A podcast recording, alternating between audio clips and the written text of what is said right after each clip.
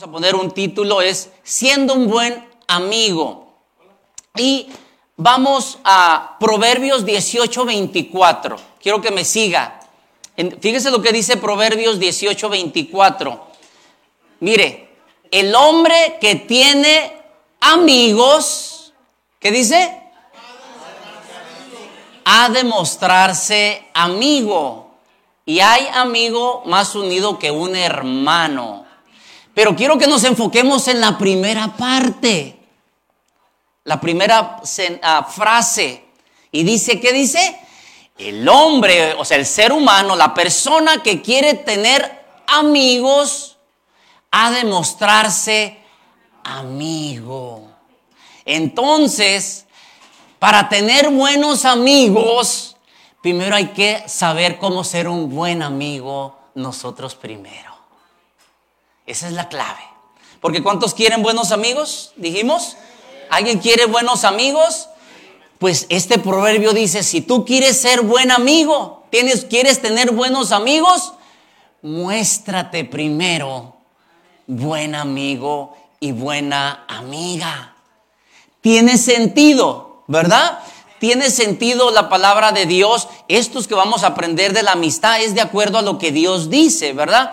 Y Qué práctico es Dios. Porque sabe, muchas veces queremos lo perfecto que nos lo den, pero nosotros veces no, lo, no estamos dispuestos a darlo. Ayer eh, en, la, en la plática de parejas se nos dio un consejo y yo se los doy ya también aquí a todos los que estamos aquí. No busques que siempre te quieran hacer feliz a ti. Tú esfuérzate por hacer feliz a los demás también. El problema de los matrimonios, y se nos habló un poquito ayer, fue eso. Tú estás esperando que tu pareja te haga feliz. ¿Por qué no mejor, Y cada quien está esperando. Entonces ahí los encuentran a los dos, porque aquel está esperando y aquella está esperando. ¿Por qué no mejor te enfocas y dices, ¿cómo puedo hacer feliz al otro? ¿Cómo puedo ser feliz a mis amigos, a los que están alrededor de mí? Entonces ya se trata de que ahora tú tienes el poder para dar algo. ¿Sale? Incluso en la vida cristiana, en la comunidad cristiana, en la iglesia, ¿sabes? Te voy a dar un consejo.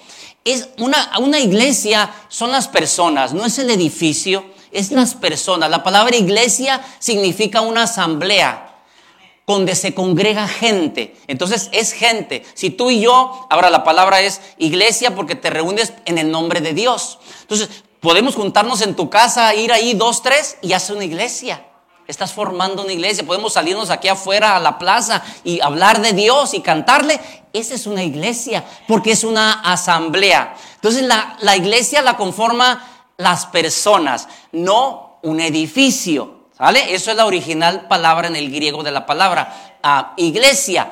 Ahora, entonces yo te recomiendo hablando de dar, si tú ya tienes tiempo en un lugar, en una iglesia, o si, y sientes que ese es tu lugar, ven con una actitud de decir, wow, a mí me ha bendecido este lugar, híjole, me ayuda, y vengo cada domingo y domingo y domingo, y di, deja dar poquito de lo que me ha dado este lugar, y busca y ven con una actitud, ¿a quién le puedo sonreír? Que llegó como yo llegué hace un mes, dos meses, un año puedo ayudar, puedo servir, te puedo venir a ayudar a poner las sillas, te puedo venir más temprano a ayudar a, limpiar. O sea, cuando tú vienes con esa actitud de qué puedo dar, cambia todo. Cuando venimos una actitud a veces de recibir, nomás, voy a ver qué me dan. Y luego ya, uy, la alabanza, mira, mira, cantó bien feo, se desatinaron. Y mira que una aquí, y empiezas a mirar todo. Recuerdo que una vez le dijeron, este, a alguien le dijeron, ah, pastor, a mí no me gustó la alabanza, hoy no estuvo buena. Y que le dice el pastor, qué bueno que no era para ti, era para Dios. sí, este, pero entonces, una actitud, las personas más felices son las que piensan en qué dar. Porque eso es lo que te hace aportar. Entonces, vamos a hablar qué es ser un buen amigo. Y lo primero dijimos, para ser un buen amigo, hemos de mostrarnos buenos amigos. ¿Sale? vamos a dar cuatro cosas que nos debe ayudar para ser buenos amigos. ¿Alguien quiere ser buen amigo también? ¿Sí? ¿Alguien quiere ser buen amigo? ¿Sabe? Incluso va con el primer punto. Primer cosa para ser buenos amigos, seamos personas sanas y seguras. ¿Ok?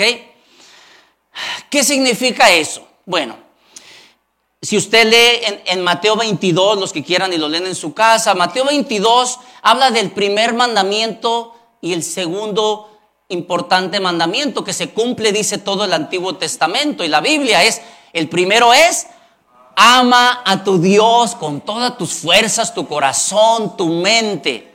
Ahí va. Y el segundo, ama a tu prójimo, pero fíjate lo que dice, como a ti mismo. O sea que si no nos amamos primero y estamos sanos y seguros, no podemos dar lo que no tenemos. Y yo les voy a decir, en las iglesias, ¿sabe? Dijo Jesús, venga el que esté enfermo. Los sanos no necesitan doctor, el enfermo ocupa doctor. Y sabe la verdad, yo y mi esposa ya nos hemos dado cuenta que aquí en la iglesia, así como yo ya llegamos un día, venimos destrozados. A veces venimos de familias disfuncionales. No tuvimos un buen padre, una buena madre, no tuvimos una guía. Aprendimos muchas malas costumbres, muchas cosas que llegamos a la palabra de Dios y dices, wow, estaba viviendo opuesto, con razón me estaba yendo mal, con razón no tengo propósito, con razón no encuentro sentido a la vida. Y venimos pero, y venimos, esta iglesia, o en las 5 y 10 aquí nosotros, ¿qué es lo que decimos? No es una iglesia de perfectos, pero es una, una iglesia de personas dispuestas a querer cambiar. Humildad para querer ser mejores. Y, y eso es. Entonces, ahora, ¿usted cree? Lleva tiempo llegar a ser personas sanas y seguras. Por eso te digo que no te engañe el enemigo, el diablo, decir, ya no vayas a esa iglesia? ¿Para qué te acercas a Dios si eres un hipócrita? Vas a seguir fallando, ya no vayas. Esa es una mentira del diablo. ¿Por qué? Porque todos estamos aquí porque el perfecto se llama Jesucristo. Y si nos juntamos con Jesucristo, pues nos vamos a hacer mejores, pero no somos perfectos. Ahora, esa no es una licencia para yo ahorita, no soy perfecto y saliendo voy y me aviento un 12 por ahí, ¿no? Y, y aquí, ahí compro aquí en la esquina, ahí. Este, cosas. No, no, no, no hay excusa, pero me esfuerzo a ser mejor. Y dice un proverbio, el justo cae siete veces, pero siete veces se levanta. Y eso es lo que tenemos que entender, que para ser personas seguras y sanas va a llevar un proceso.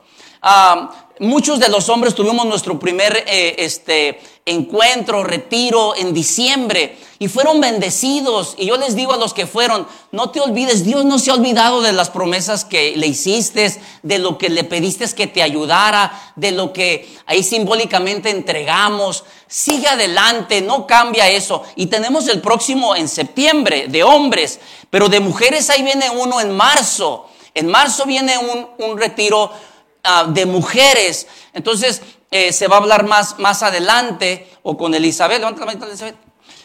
Si quiere, vaya al ratito, vamos a darle más movimiento al retiro ese que va a haber de hombres. Y son oportunidades para que te sanes. ¿Sabes? Tienes que sanarte. Ahí te va. El perdón de Dios es automático. Tú le dices de todo corazón, perdóname Dios. Dios te perdona ahí mismo tus, tus, pecados pasados, presentes y futuros, porque no es por obras para que nadie se gloríe. Entonces Dios te perdona, pero déjame decirte, el, el estar perdonado no quiere decir que tenemos que nuestro chip ya se compuso. A mí Dios me perdonó inmediatamente a los 20 años, hace más de 30 años, ¿verdad? ¿Cuántos tiene el pastor ahorita de volada? Hace 20 años, hace 30, ya está, ok. Ok, Dios me perdonó, pero me sentí perdonado, o sea, hubo una confirmación, pero ¿qué crees? Todavía había mucho que sanar. Traía rencores, traía malos hábitos de machismo, traía eh, hábitos de cómo tratar a una mujer, cómo ver el sexo, como tantas cosas que la vida sin Dios la vivía así. Entonces Dios me perdonó, pero no me cambió el chip. El chip te lo cambia la palabra de Dios cuando tú te estés prestando a estar limpiando y limpiando. Hace dos semanas hablé un tema que se llama Creciendo en Dios. Aviéntatelo en YouTube. Ahí habló la importancia de renovar tu mente, ir cambiando ese chip. Entonces, para ser buenos amigos, debemos de ser primero personas sanas y seguras. Sanas, ¿qué pasa? ¿Sabes? Si no somos sanos, ¿sabes lo que va a pasar? Un día andas bien y el siguiente día ves a alguien que ya ni te contesta los textos, ya ni te hablan. ¿Sabes? No es que sea la mala persona, es que a lo mejor su mente dice, no, yo no soy digno, digna de este amigo, no, no, yo no soy nada, ¿verdad? O en su mente este, ya trae algo y no se comunicó contigo. Entonces, no hay personas, entonces ocupamos sanidad. Y es por eso, ahí les va este anuncio. Si alguien te ofende aquí, no lo tomes tan a pecho. Habla con la persona, acércate con nosotros, oye, esta persona. Porque déjame decirte, no somos perfectos. Como tú no eres perfecto ni perfecta. Dice una, un consejo que nos dieron hace mucho, dice, eh, José, este, si te sales nomás porque la iglesia es imperfecta, cuando llegues a otra, y si es perfecta, se va a hacer imperfecta porque tú eres imperfecto. No busques, es saber arreglar el asunto, comunicarnos, hablarlo, porque, no, y lo curioso es de que, espérate, pues, ¿ah? te hace enojar a alguien más y los pastores la llevan. Esos pastores, yo, ¿por qué? Pues, o sea, ¿por qué yo? Ya me voy de la iglesia. Pero yo, ¿qué te hicimos? Si fue el otro hermano que está en proceso, está siendo sano o sana, ya te vas. No, no, no, no, no, no confundas. Somos imperfectos.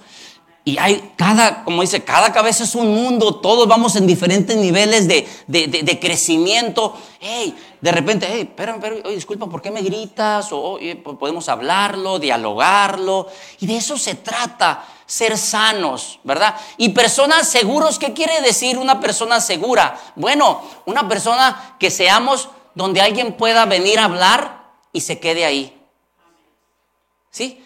Que haya una confidencialidad, ¿verdad? Donde eh, este, puedas tú ser un lugar seguro para que alguien venga y se exprese contigo ciertas cosas. Ese es un privilegio. ¿Qué más seguro? Eh, una persona segura es cuando somos transparentes.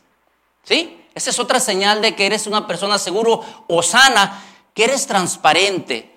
¿Verdad? Eh, una, en la vida sin Dios, les voy a decir, ¿qué es lo que reina? La mentira, eh, la manipulación. Y eso es una de las áreas que debemos de ir renovándonos o ir cambiando.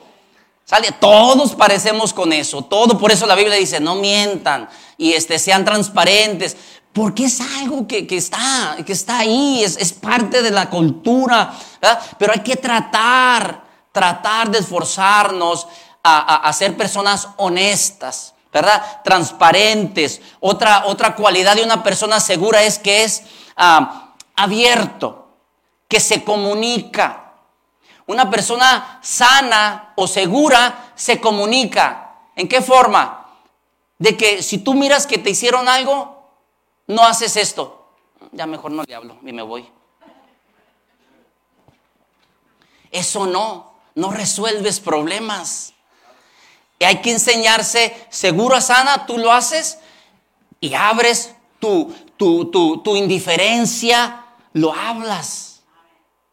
¿verdad? Pero eso tienes que, es una persona segura. Y la otra cualidad eh, de una persona segura o sana es una persona humilde.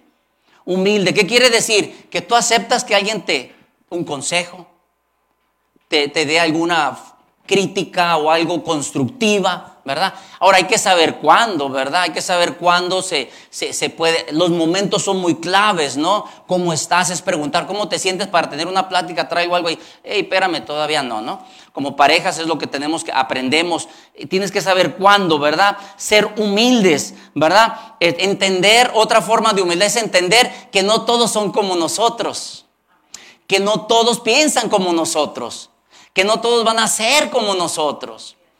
Y eso es una forma donde vamos aprendiendo. Entonces, para ser buen amigo, la primera cualidad es ser personas sanas y seguras. Y yo te, yo te digo, estamos, estamos en el proceso, ¿verdad? Yo sigo en el proceso de aprender, de aprender a ser ah, sano y seguro, porque yo me doy cuenta que de repente, si no estoy sano, eh, eh, lastimo a mis personas cercas y veces por cosas que yo me creo en mi cabeza, ¿verdad? Eh, inseguridades, etcétera, falta de control de mi, de mi temperamento. Entonces, trabajemos, trabaja en tu sanidad. Y es un proceso, pero empiézalo a trabajar diario, diario, diario. Escucha mensajes que te edifiquen, ¿verdad? Ya no tanto, el mundo se va a acabar, se va a acabar que se acabe cuando se va a acabar, pero por mientras hay que ser personas sanas personas buenas, personas con el testimonio de Dios, ¿ok? Entonces, primer consejo para ser buen amigo es ser persona sana y segura. Segundo consejo para ser una persona, un buen amigo es no ser egoístas. No ser egoístas. ¿Qué es una persona así? Fíjate, una persona que nomás quiere que las cosas salgan a su forma. No, es que yo, y yo tengo la última palabra. Y, ay, ¿cómo? ¿Te compraste la tele de 40? No, fíjate que yo me voy a comprar la de 54. Sí, sí. Ay, ¿te compraste esos tenis? Ay, la próxima semana yo me voy a comprar otros. ¿Cuánto te salieron? A mil. No, lo mío creo que cuestan como dos mil, fíjate. Ay, o sea, nunca te ganas. Nunca ganas. Eso no es ser así, egoísta, o que siempre pones las, necesidades tuyas por encima de los demás. Tú eres el que tienes que hablar, tú eres el que siempre tienes que ganar, y si no, ya no te hablo, ya no te hablo. Esa actitud es de egoísmo. Esa actitud no es sana, de que siempre se trata de que tienes que ganar, de que tú tienes que siempre ir mejor, de que tú tienes que brillar si no este, eh, cambias de amigos. Eso no es así. ¿Y sabes por qué? Ay, pastor, pero eso es humillante o por qué. Mira nuestro mayor ejemplo en el cristianismo y Él es Jesucristo. Él siendo Dios. Él, mira lo que, lo que dice en Filipenses capítulo 2. Mira, ayúdame. Es nuestro ejemplo. Jesús dice, por lo tanto, si sienten algún estímulo en su unión con Cristo, algún consuelo en su amor, algún compañerismo en el espíritu, algún afecto entrañable, adelante, la que sigue, algún afecto entrañable, llénenme de alegría, está hablando San Pablo, teniendo un mismo parecer, un mismo amor, unidos en alma y pensamiento. Fíjese, ¿eh? está trabajando la unidad. No hagan nada por egoísmo o vanidad. Más bien, con humildad, consideren a los demás como superiores a ustedes mismos. Permítame ahí. Fíjate, fíjate lo que hace. Fíjate la vida de un cristiano, de un creyente y de un buen amigo, de un verdadero amigo. Dice, ok, Primero tu necesidad está bien, hoy, de ayuda y después la mía. Vamos a trabajar. Es, una amistad es mitad y mitad, ¿verdad? A veces por ti, hoy por ti, mañana por mí. Y así va a ser. Entonces dicen, no hagan nada por egoísmo ni vanagloria, háganlo con humildad. Considérense como superiores a los demás que ustedes mismos. Siguiente, y aquí nos dice cómo. El del 4. Cada uno debe velar no solo por sus propios intereses, sino también por los intereses de los demás. La actitud de ustedes debe de ser como la de Cristo Jesús. ¿Sale? ¿Qué está diciendo? ¿Quién era Jesús? Pues créeme, o sea, si hay alguien que se podía vanagloriar, si hay alguien que debería de decir ustedes no son nada, pues es Jesucristo. El mismo Dios en carne vino y nos dio el ejemplo. ¿De qué? De que se trata de veces primero los demás. Ahora, yo les voy a decir, digo, ya mis canas no están diokis aquí, mi tiempo de vivir la vida, ¿sabes? Hay gente que se encaja. No, el pastor dijo que pongas primero. Y nomás quieren que tú les estés sirviendo y sirviendo y sirviendo y sirviendo. ¿Ah? ¿Ah? Pero luego está el otro extremo. ¿verdad? El otro, el que nomás, ah, el, que siempre quiere que le sirven, o está el otro, el que siempre sirve. Pero después sirve y después se queja que nadie le ayuda. O no te lo regresan. ¿Sabe? Esto hay una, en, la, en la ciencia, en la psicología y la sociología, ¿sabes? Mucha gente está en los dos extremos. Está el extremo, el que siempre ayuda y da, y da, y da. ¿Sabes? Eso es una forma que es bueno, pero si te vas al extremo, es dañino. Porque te sientes nomás usado o usada. Ahí te va. Y era, lo que he descubierto y, los estudios de la ciencia dicen que a veces esas personas no das por ayudar a los demás. Das para sentirte bien. No se trata de los demás, se trata de ti. Que está bien, Dios te dio, pero tienes que tener una barrera. Porque no te puedes vaciar y al último ya, no, ya estás dando en tanque vacío donde te puedes sentir mal. Hay un balance y debe de ser un equilibrio. Y está el otro extremo, el que dice, oh, yo nací para que me sirvan. Todos me deben a mí y yo no le debo a nadie. Así que, ok, échale. Y ni gracias te doy, porque me lo merezco yo. Yo, yo y yo. Y está el extremo el otro. Y no, es un equilibrio. Un equilibrio mutuo, una amistad es, es mutuo. Tú das, yo doy, ¿verdad? Así que si está alguien en el extremo donde, donde tú das, ya es tiempo que le digas a la otra persona, oye, Oye, tú píchatelo tú ahora los taquitos, ¿no? Oye, ya llevo, ya llevo 10 años, o sea, ¿qué onda? O sea, ya, ya, ya, ya, ya te toca a ti, o sea, ¿ah? Te toca pagar el cafecito, oye, ¿qué pasó? O sea, ¿ah? ayúdalos. Tenemos que ayudarnos a ver un equilibrio, dar y recibir, dar y recibir. No se puede ser nomás puro dar, dar, dar, o puro recibir, recibir y recibir, ¿sale? Para ser personas sanas y buenos amigos debemos encontrar un equilibrio donde yo doy y tú das y trabajamos eso, ¿sale? Entonces, el primer consejo para ser buen amigo dijimos ser personas sanas y seguras. El segundo consejo es no ser personas egoístas. El tercer consejo, ahí te va, mira, es atrevernos, atrevernos a decir la verdad. El tercer consejo es atrevernos a decir la verdad en amor. Ahí le va. Mucha gente dice, es que si tú me amas, tú no me vas a, me tienes que de apapachar todo. Ese amor no es sano si tú no te atreves a decirle, si tú amas a alguien en verdad, tú le vas a decir si está mal algo. Si amas en verdad a alguien, un buen amigo, una persona que amas a alguien más, tú te vas a atrever a decirle si algo está mal en el tiempo correcto, de la forma correcta Mira lo que dice aquí, hablando de, que estaban enseñando malas doctrinas. Eh, aquí en, San Pablo, en el libro de Efesios, da este consejo, mira, acerca de la verdad. Póngalo por favor en Efesios 4 y fíjate cómo dice aquí, ayúdame. Dice, entonces, mira, habla aquí, ya no seamos inmaduros como los niños. Fíjate cómo compara a alguien que no se atreve a decir la verdad.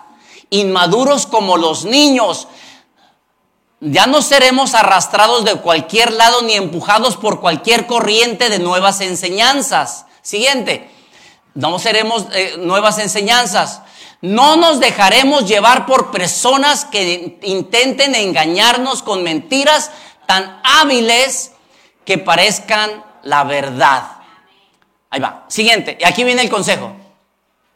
En cambio, eso es para todos nosotros. Hablemos qué? La verdad. ¿Con qué? Con amor. Y así creceremos en todo sentido hasta parecernos más y más a Cristo, quien es la cabeza de su cuerpo, que es la iglesia. Si tú y yo en verdad queremos ser buenos amigos y ves que un amigo tuyo, alguien que amas, se está desviando, lo más correcto es decirle que algo está mal. Ahí muchos no entendemos eso. La persona que no creció en, en, una familia, ojo aquí, donde no se practicó el principio de la disciplina o de la corrección sana, no la corrección de garrotazos y las varas y no, no, no, de la corrección verbal. Si tú no lo practicaste, eso es algo para ti nuevo y tú no vas a entender eso.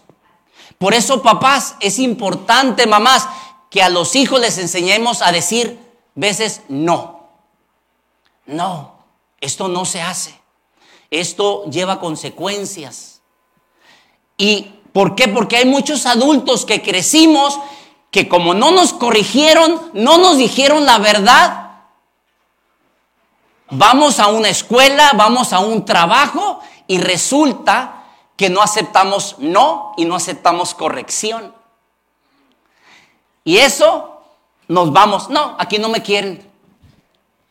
En cuanto te dicen algo, aunque esté bien, tú te vas, porque no estás impuesto. Yo te voy a decir, la vida es un balance y el amor también lleva corrección. El amor también te dice la verdad. ¿Sabes? Mira lo que dice Santiago, la importancia de decir la verdad en el libro de Santiago 5. Ayúdame, mira lo que dice aquí. Hermanos míos, si alguno de ustedes se extravía de la verdad, y otros lo hacen volver a ella. Recuerden que quien hace volver a un pecador de su extravío, lo salvará de la muerte y cubrirá muchísimos pecados. O sea, trae como resultado el perdón de muchos pecados. Vamos a tener que hablar la verdad.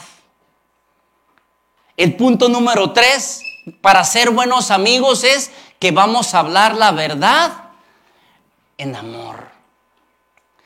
Y yo entiendo, miren, ¿por qué? Porque en mi familia también así crecimos, donde en vez de decir la verdad, andamos bien disgustados. Pero nadie, todos saben que andas disgustado, pero no le dices, todos, no, no, no le digas, ay, sí, pero sí, uy, sí, se porta, uy, sí, ahí viene, ahí viene, ahí viene, ahí viene, ahí viene, uy, y no te atreves a confrontar. Esa, y, lo habla en la ciencia también, es una comunicación pasiva. Esa no es buena. Si quieres y amas a la persona, di la verdad. Ahora, yo sé que hay personas de carácter ah, eh, que son más, carácter más fuertes. Ellos no tienen temor a decir la verdad luego, luego. Esto está mal, y esto está mal, y esto está mal. Lo curioso es que cuando tú les dices la verdad a esas personas, ahí sí, tú no me digas nada. ¿Tú qué? Le sacas uno y ellos te sacan cinco. No sé de dónde lo sacan, pero te sacan cinco. Y tú tienes que ir y sabes qué, una y una. Está bien, pero tú también. Y esto se lleva de los dos. ¿Sí? No puede ser cargar la verdad no más que uno, la verdad y la verdad, no. Siempre se ocupan dos. Fallamos dos, somos imperfectos. Entonces hay que enseñarse a recibir la verdad y hay que enseñarnos a decir la verdad. Ese es el consejo para crecer y ser personas sanas y seguras. Ser, dar verdad, pero también yo te digo, di verdad. Enséñate a recibir la verdad. ¿Sabes por qué? Porque si no, tú nunca vas a ser parte de un grupo, de una comunidad. Si tú no te enseñas a recibir de alguien más, tú vas a estar solo o con contados o nomás tu familia te va a aguantar ahí, nomás papá, mamá, y, y, porque tú no te enseñas a dar y a recibir también, a ser humilde, a ser seguro, a no ser egoísta. ¿Y qué crees? En la iglesia, aquí es. Somos gente de diferentes partes, de diferentes crianzas y poco a poco debemos de ser humildes para ir recibiendo y, dejándonos moldear. De eso se trata. Entonces, rápido repasamos para entrar al último punto. El primero, para ser buenos amigos debemos ser qué? Sanos, seguros. Dos, tres, atrevernos a decir la verdad en amor. Y cuarto y el último es practicar el amor de Dios. El amor de Dios necesitamos practicarlo. ¿Cómo se ve el amor de Dios? El amor de Dios es muy diferente al amor de nosotros. Mira lo que dice en Primera de Corintios, el amor de Dios. Mírate. El amor es paciente, bondadoso, no envidioso, no jactancioso, no orgulloso, no se comporta con rudeza, no es egoísta, no se enoja fácilmente, no guarda rencor, no se deleita en la maldad, sino que se regocija con la verdad. Todo lo disculpa, híjole, todo lo cree, todo lo espera, todo lo soporta. Al decir soportar, yo sé que el, que el, abusador, ya ves, me tienes que aguantar, me tienes que aguantar. No quiere decir eso, es que dices, ok, te voy a aguantar, pero vamos, tengo que hablarte la verdad, tiene que ser parejo porque tengo emociones y vamos a hacerlo parejo. Ni tú ni yo vamos a trabajar en medio y ser honestos, ¿verdad? Entonces, este es el amor de Dios. Este amor no lo vamos a dar carnalmente, la verdad. Si tú y yo no estamos llenos de Dios, este amor no lo vamos a poder dar. Yo te lo digo, no lo puedes dar, porque esto es algo sobrenatural. Fíjate, me gustó, ah, ponga otra vez del principio, primera de Corintios, y me gustó algo que, un consejo que dieron. Y dicen, ¿sabes lo que puedes hacer? Y un tiempo yo lo hice también. Ahí, en vez de amor, dicen, ponle tu nombre. Ponle tu nombre. Por ejemplo, José es paciente, es bondadoso. José no es envidioso, ni jantaxioso, ni orgulloso. ¿Sale? En voz bajita, póngale su nombre y vamos a darle a los tres versos que están ahí. Pero tú di tu nombre, tú ponle tu nombre. Porque si tenemos el amor de Dios, vamos a poder actuar así.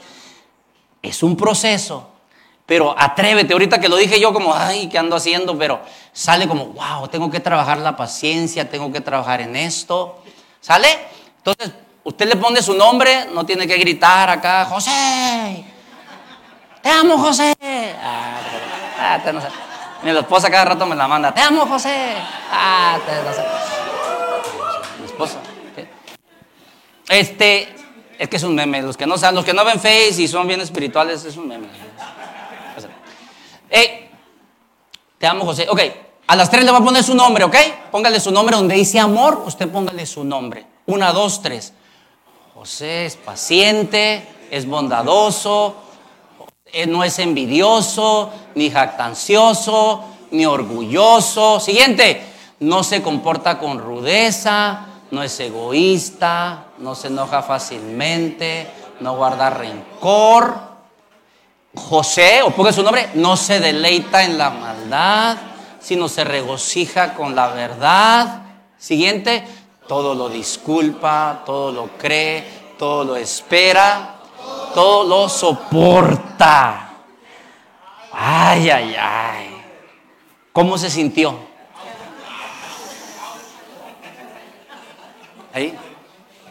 Te confronta. Pero sabes, sabes, si tenemos el amor de Dios, debemos de caminar en eso. Gracias por escucharnos. Si te gustó el mensaje o sabes de alguien que debería escucharlo, compártelo. También te invitamos a que nos sigas en nuestras diferentes redes sociales que te estaremos compartiendo en la caja de descripción y así puedas acompañarnos en nuestros siguientes eventos.